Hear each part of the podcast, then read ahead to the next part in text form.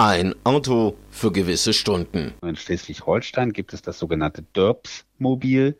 Dorfmobil. Und tatsächlich ist das so, dass der, der Bürgermeister oder die Verwaltungsbeamten, die da vor Ort in dem kleinen Dorf sind, dann gerne für Dienstfahrten das Carsharing-Auto morgens, nachmittags äh, nehmen und am Abend und am Wochenende steht das Auto natürlich dann auch allen anderen Bürgern zur Verfügung. Für Michael Ziesack, Verkehrsreferent beim Bundesverband Carsharing, ist das ein Modell, wie es auch auf dem flachen Land funktionieren kann. Carsharing, also das Bereitstellen von Pkw an bestimmten Stellen im Stadt- oder Gemeindegebiet, wo die Fahrzeuge dann per App oder über die entsprechenden Portale im Internet gebucht werden. Und zwar, dies ist der große Unterschied zum Angebot von Mietwagenfirmen, für zeitlich relativ kurze Fristen.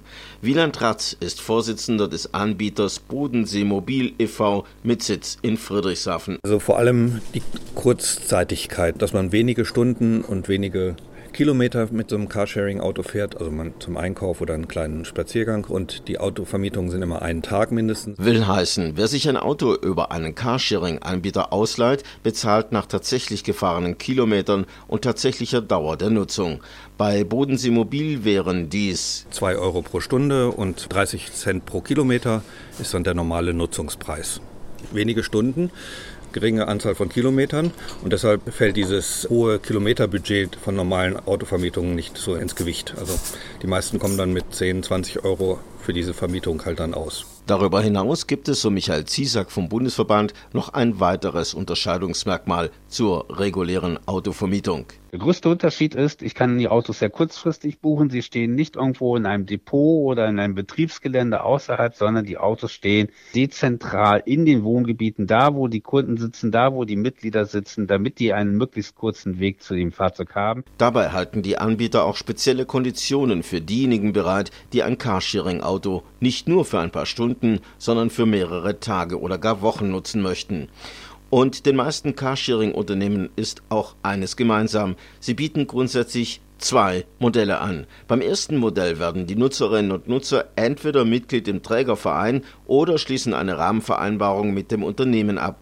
Dann wird in der Regel die Hinterlegung einer Kaution fällig. Die beträgt bei Bodenseemobil beispielsweise 450 Euro. Modell Nummer zwei: Die Nutzerinnen und Nutzer buchen die Fahrzeuge ohne ein solches Rahmenabkommen, zahlen dann aber auch deutlich mehr für gefahrene Kilometer und Dauer der Nutzung. Grundsätzlich gewinnt Carsharing zunehmend an Bedeutung. Anfang des Jahres waren nach Angaben des Bundesverbandes knapp 4,5 Millionen Nutzerinnen und Nutzer angemeldet, ein Drittel mehr als ein Jahr zuvor und die Zahl der Carsharing-Autos ging um über 12 Prozent auf knapp 34.000 nach oben. Dabei gilt, so Wieland Ratz von Bodensee Mobil, der Grundsatz, Größere Städte haben weniger Probleme mit dem Carsharing. Also Carsharing funktioniert dort, wo es auch einen guten öffentlichen Verkehr gibt also wo die Busse stark vertreten sind oder Straßenbahnen oder sowas. Weil es in solchen urbanen Regionen mit gutem ÖPNV eher unattraktiv ist, sich ein eigenes Auto anzuschaffen. Anders in ländlichen Regionen. Da ist in der Regel der ÖPNV eher ausgedünnt und ohne eigenes Auto kommt man tendenziell weniger vom Fleck. Doch selbst in solchen Regionen holt Carsharing auf, weiß Michael Ziesack vom Bundesverband. Wir haben auch knapp 700 Orte, die weniger als 20.000 Einwohner haben, die eigene Carsharing-Angebote haben.